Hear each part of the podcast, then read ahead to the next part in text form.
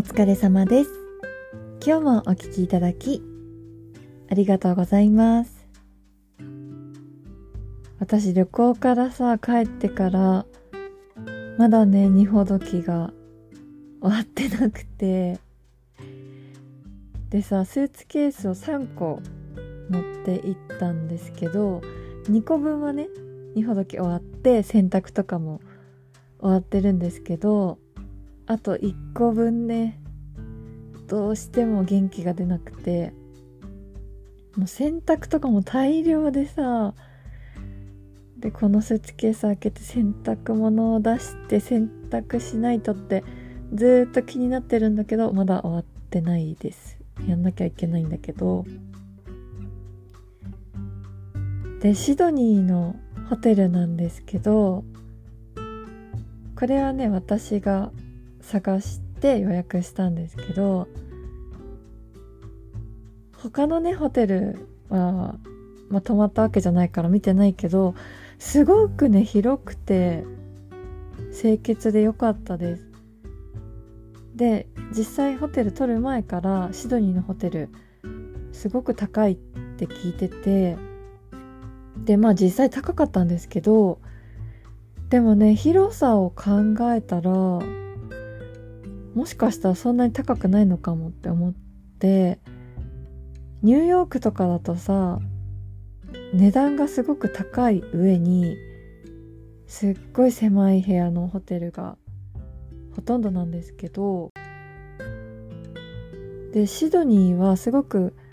高いんですけどお部屋も広くて本当に綺麗だったんですごく気に入りました。でねそのホテル思いがけず日本人の従業員の方が一人いらっしゃってで最初さ分かんないじゃないですか日本人かなんてだけどマスクをしてるなと思ってもしかしたら日本人なんじゃないかなと思って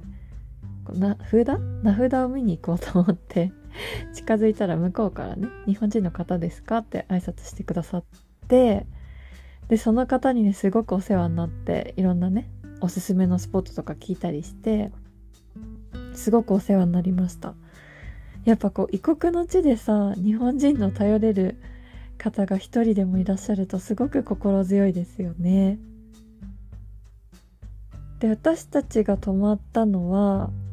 シドニーの中心部。まあシドニー自体がすごくコンパクトな街なので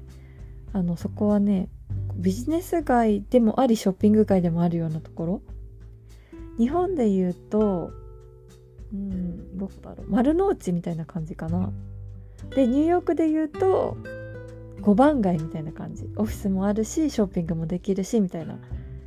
ところですごくアクセスも良かったしあと街の中ね移動手段なんですけどまあ、電車とかも使ったんだけど路面電車がね動いててで私はね路面電車を結構使ってました。で簡単だし分かりやすかったですね。でなんかさホテルの話に戻るんですけどそのホテルねホテルの備品が全部異常に大きくてで例えばさ枕とかがめちゃくちゃでかいしあとね一番思ったのはバスローブとタオルがめちゃくちゃ大きくてさこうバスタオルとかがさもう絨毯みたいなんですよ。で大きいだけじゃなくてめっちゃ分厚いの。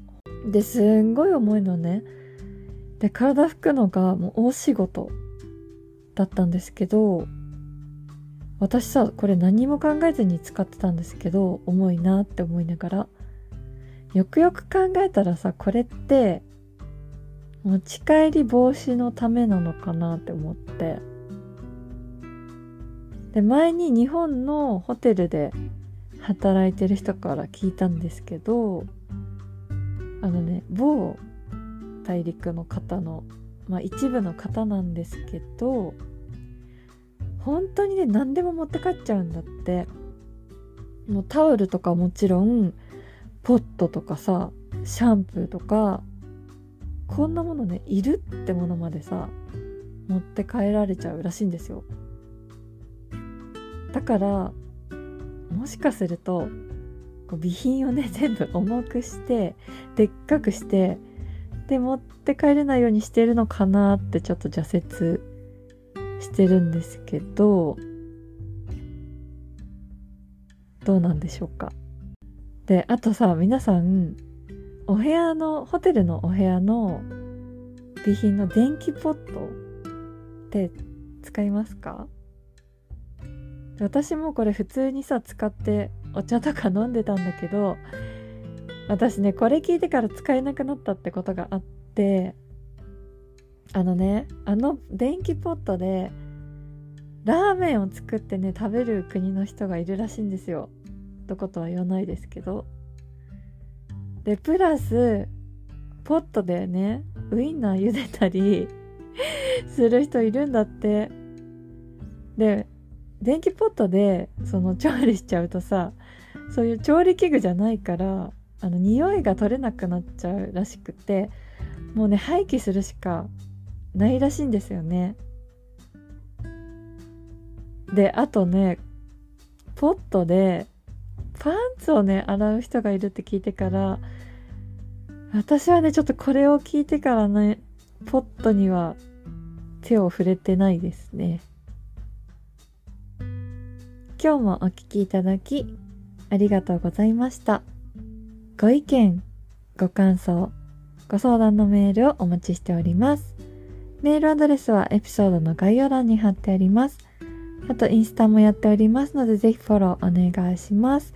あのオーストラリア旅行の写真とかもアップしてますのでぜひフォローしてください。お待ちしております。